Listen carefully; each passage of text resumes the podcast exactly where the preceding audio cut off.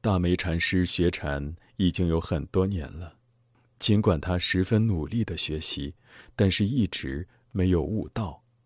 有一天，他去请教马祖禅师：“请问，佛是什么？”马祖禅师回答：“即心即佛。”大梅禅师恍然大悟。开悟后，大梅离开了马祖禅师，下山弘扬佛法。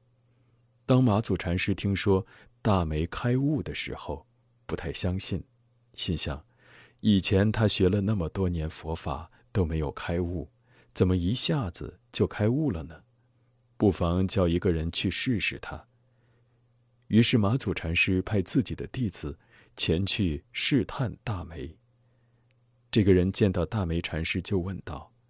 师兄，师傅说了什么话，让你顿悟了呢？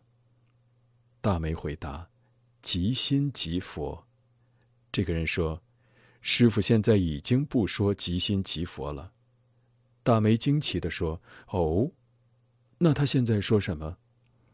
那个人说：“老师现在经常说非心非佛。”大梅听了以后，笑着说：“哎。”这个老和尚，不是存心找人麻烦吗？我才不管他的什么非心非佛，我依然坚持我的即心即佛。这个人回去将事情的经过告诉了马祖禅师。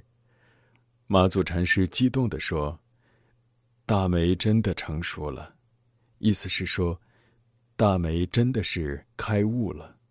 每个人都应该有自己的主见。”如果我们认为自己是正确的，就要坚持自己的主张，不要人云亦云，受别人的控制。只有这样，才能有属于自己的见解，从而使自己变得杰出。